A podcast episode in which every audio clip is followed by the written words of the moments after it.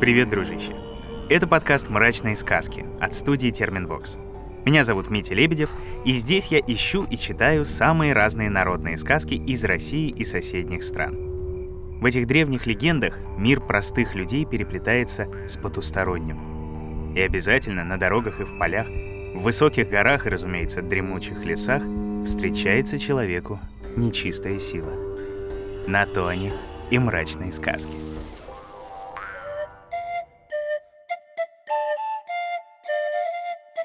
Сегодня расскажу тебе сказку «Коми-зырян». Мы уже упоминали этот народ во втором сезоне «Мрачных сказок».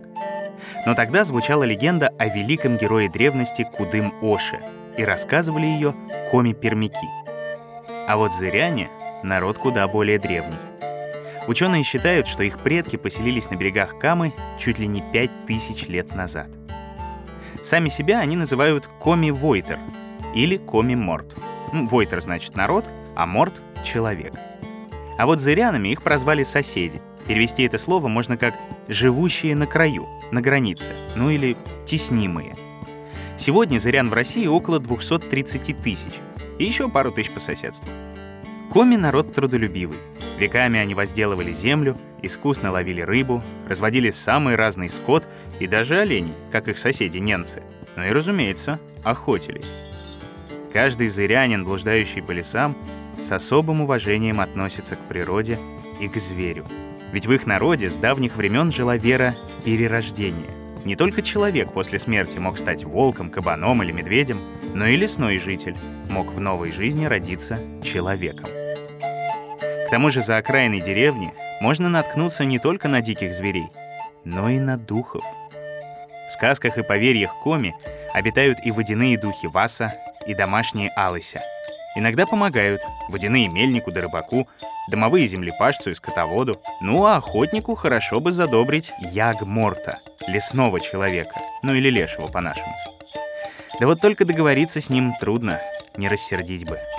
Лучше всего вообще стороной обходить, а то мало ли что. Вот как рассказывают коми-зыряне.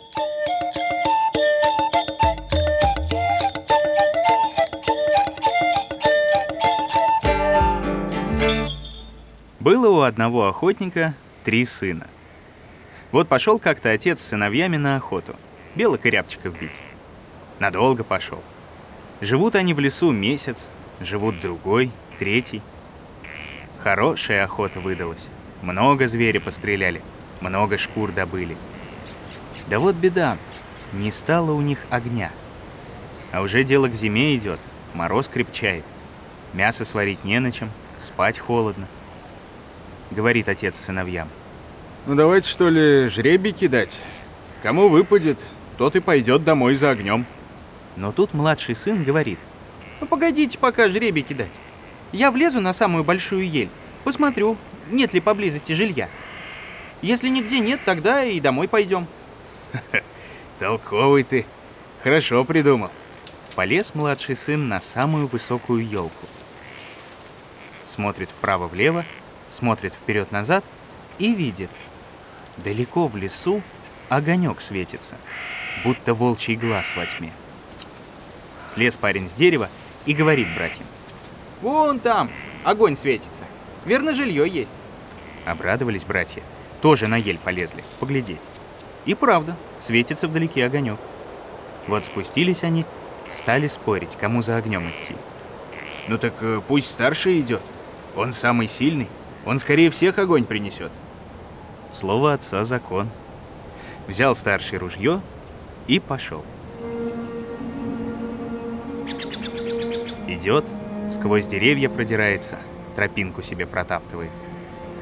Вдруг видит, лежит на дороге чугунный горшок. Откуда бы ему тут взяться, думает старший. А горшок крышку приподнял и говорит. А ты куда идешь? Да, да за огнем иду. И ты вернись лучше, не ходи. А обожжет тебя огонь. Хм, как-нибудь не обожжет, знаешь. Ответил так старший сын охотника и дальше пошел. Попадается ему на дороге берестяной ширдын. Ширдын — это лоток такой, туда ягоды, крупу всякую складывать удобно. И тоже говорит. А ты куда идешь? За огнем иду. Э, вернись лучше, не ходи. Обожжет тебя огонь. Да думаю, не обожжет. Идет старший охотников сын дальше. Дивится только. Вот на дороге толчья лежит. Толчья, ну считай, мельница такая ручная. А ты куда идешь? Да за огнем я иду. Ай, не ходи лучше. Вернись. Обожжет тебя огонь. А знаешь что, не обожжет. Уберегусь как-нибудь. Дальше пошел парень сквозь лес, а на тропинке грабли лежат. Чуть не наступил на них парень. Ой, ты, ты куда идешь-то? Ну, за огнем иду. Не ходи лучше, вернись. Да знаю, знаю, обожжет тебя огонь. И вы уж не волнуйтесь, цел буду как-нибудь. Шел парень, шел. Видит, стоит перед ним избушка. Дверь нараспашку открыта, а внутри огонек тускло светит. Зашел сын охотника, а там каменная печка стоит, и в ней огонь еле теплится. А хозяина нет. Начал старший охотников сын дрова подбрасывать, огонь раздувать. И вдруг над самым его ухом голос раздался. Ты что здесь делаешь? Ой, господи. Вскочил парень, смотрит, а перед ним старик стоит. Да видно, что непростой старик. Борода у него до полу, зубы словно колья изо рта торчат, руки точно крючья висят. Понял юноша, что вовсе не человек перед ним, а лесной человек, Ягморт. Тебе чего здесь надо? Ты зачем огонь мой трогаешь? Да вот, э, хочу себе взять немного угольков, чтоб костер развести. Да. А тебе горшок на дороге попадался? П-п-п- Попадался. И шардын попался? Да, было дело. И толчья попалась? И толчья. И грабли попались? Ну да, валялись на дороге. А что они тебе все говорили, а? Говорили, чтобы вернулся я. Так почему же ты их не послушался? Знаешь, что это за вещи? Спрашивает так Ягморт, а сам зубами скрипит. Вещи. Да что за вещь? Вещь как вещи. Горшок обычный, мясо в нем варить хорошо. Шердын тоже обычный, муку держать можно. Э, Толчая, ну она и есть толчая, зерно толочь. Ну а грабли в любом доме есть, эк невидаль. Врешь, врешь, все врешь. Ничего-то ты не знаешь. За это я тебя сейчас проучу хорошенько. Схватил Ягморт юношу за волосы, пригнул к полу, зажал между ногами, выхватил острый нож и вырезал у парня из спины ремень шириной с ладонь. Едва вырвался от лешего старший охотников сын. А уж как вырвался, бросился бежать без оглядки. Про угли из печки и думать-то забыл. Пришел парень к отцу и братьям. От ужаса еле дышит. Спрашивает его отец. «Ну как? Принес огонь-то?» Да, да какой уж там огонь! Сам едва жив остался. Чуть не задушил меня леший. Говорит так, а про спину-то молчит, только поеживается. Рассердился отец, послал среднего сына за огнем. День проходит, и этот возвращается. И тоже без огня. И тоже спину изрезанную потирает. Да все молчит, только охает тихонько. А младший над братьями только посмеивается. Даете? Ну что же вы за охотники, а? Лесного человека испугались. Ну вы бы побили его, а потом, не знаю, огонь бы унесли. А вот ты тогда сам исходи. Ну да, и тебе достанется. Ну, ежели так, пойду. Не замерзать же тут посреди леса. Взял младший ружье, взял топор и отправился в путь. Так же, как и старшие братья, встречал он по дороге и горшок, и шердын, и толчею, и грабли. И всем весело отвечал, мол, был бы только огонь, а уж он с ним как-нибудь да управится. Вот и он дошел до избушки. Входит внутрь и видит. Лесной человек Ягморт лежит. Огромный, страшный. Голова у него в одном углу, ноги в другом. Но младший сын охотника не испугался. Живешь, поживаешь, добрый человек. Не пустишь ли меня переночевать? Ну что ж, ночуй. Только не взять тебе того, зачем пришел. Ты горшок на дороге видел? О, видел, как же. И Шердын видел, и толчью, и грабли. Все твое добро видал, Ягморт. Да мимо него и не пройти, в общем. А раз видал, скажи, что это за горшок? Знаешь? Знаю, все знаю. Горшок — это голова твоя, лесной владыка. Шердын э, — твое тулово, получается. Грабли — руки, а толчья — ноги твои. И вот что я тебе скажу. Не пустишь ты меня ночевать, я голову-то твою разобью, руки-ноги изломаю, а тулово на куски разрублю. Вот так вот. А, вижу, больно ты умный парень. Ну, полезай тогда на печку. Да рассказывай мне сказки. Но только такие, чтобы было все в них небывалое. А бывалое, ежели расскажешь, я тебе волосы все выдеру. Ну ладно, будь по-твоему тогда, слушай. Только уговор. Э, Если меня перебьешь, тогда уж я у тебя волосы выдеру. Ну и на том, ладно. Залез младший охотников сын на печку, стал рассказывать. Ну так вот, э, полетел я как-то на небо. Три года летел, наконец долетел. А на небе все люди вверх ногами ходят. Почему же это вы вверх ногами ходите, спрашиваю я у них. А они мне отвечают, а потому мы вверх ногами ходим, что нечем сапоги шить. Щетины у нас нет. А я им говорю, давайте я вам без щетины сапоги сошью. У леших волосы, знаете какие? О, еще лучше щетины. Вот потому я к тебе-то и пришел. Волосы у тебя повырывать. Для сапогов небесных. Э, ты чего вздумал? Не дам я волосы рвать. Ну, дашь не дашь. А слово сказал. Да меня перебил. Помнишь наш уговор?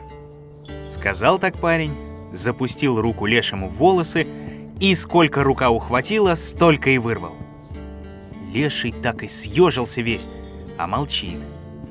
А младший охотников сын, как ни в чем не бывало, продолжает. Ну так вот, сшил я всем сапоги и пошел по небу гулять. Ну а как там не погулять-то? Вижу, мужик какой-то овес лопатой просеивает, а из-под овса мекины летит, видимо-невидимо. Наловил я, значит, этой мекины, свил веревку и стал той веревкой всех ледяных ловить. Выловил, значит, ледяных, а водяные сами за ними идут. А вон, смотри, вот и они, к дому твоему уже подошли. Что? Вскочил леший, бросился к дверям, смотрит в темный лес. Э, Ты зачем обманываешь? Какие водяные? Нет тут никого. Но странный ты человек, Ягморт. Как же мне не обманывать, когда ты сам велел? А ты, кстати, снова меня перебиваешь. Опять запустил парень руку ему в волосы, да и выдернул целую копну. Совсем притих Ягморт. Сидит, зубами от злобы скрипит, голову потирает. Так ты дальше слушай. Пошел я как-то на охоту. Дошел до озера, стою и думаю, как бы мне на другой берег перебраться. Вдруг вижу, сидят на дереве мухи, много мух. Я их всех переловил по одной, ниточкой связал и сам за конец ниточки-то и ухватился. Мухи полетели и меня подняли, до середины озера донесли. А там как раз нитка-то и оборвалась. Упал я, значит, в озеро, вот-вот утону, думаю. А на озере утки сидят. Поймал я одну за ногу, но она меня к берегу и вытащила. Вот стою я на берегу и не знаю, что делать-то. Огня нет, не высохнуть мне, не согреться. Вдруг смотрю, идет медведь, идет, переваливается. Ну, я поднял ружье, чтобы выстрелить. А медведь такой говорит, ты в меня не стреляй, ты лучше скажи, что тебе нужно. Ну, опустил я ружье, говорю, ты давай, Мишка, огонь разводи, а то замерз я. Медведь мне отвечает, да как же я огонь разведу, у меня вон лапы, мне нечем. Коли хочешь, садись ко мне на спину, я тебя отнесу туда, где огонь есть. Ну вот сел я на медведя, и понес он меня по лесам, по болотам, через реки, через озера. Ну вот так вот к твоей избушке-то и принес. А ты мне теперь, получается, огня не даешь. Свесился парень с печки и кричит в окошко.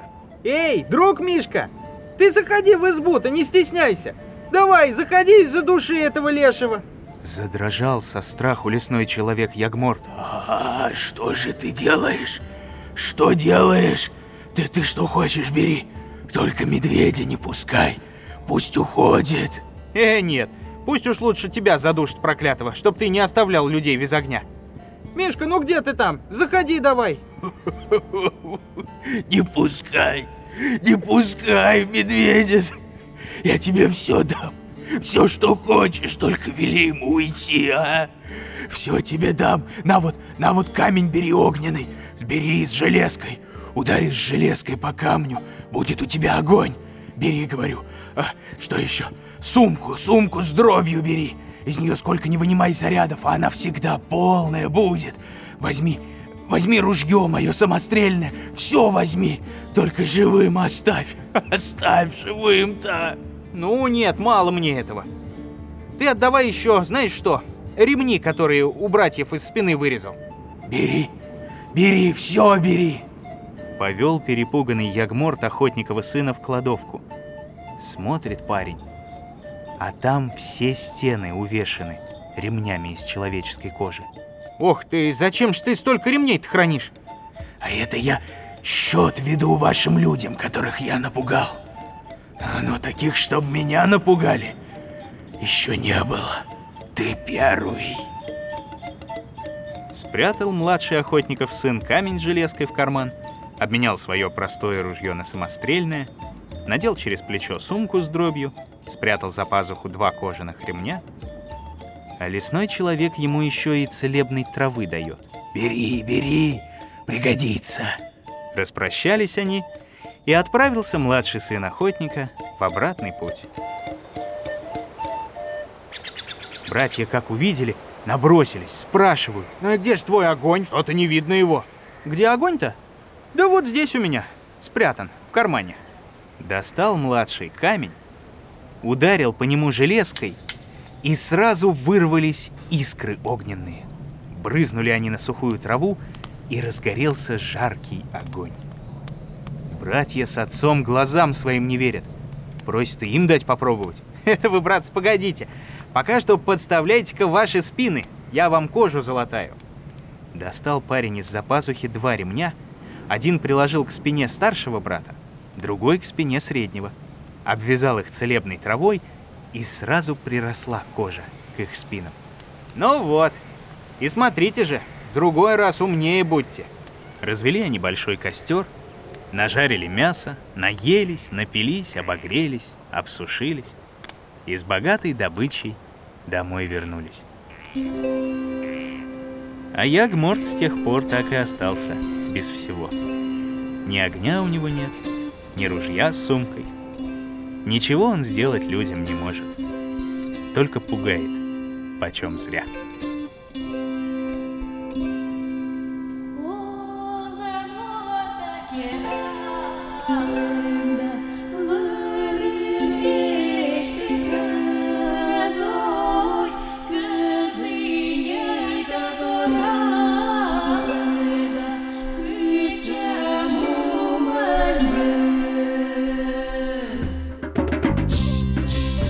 Такая вот симпатичная сказка.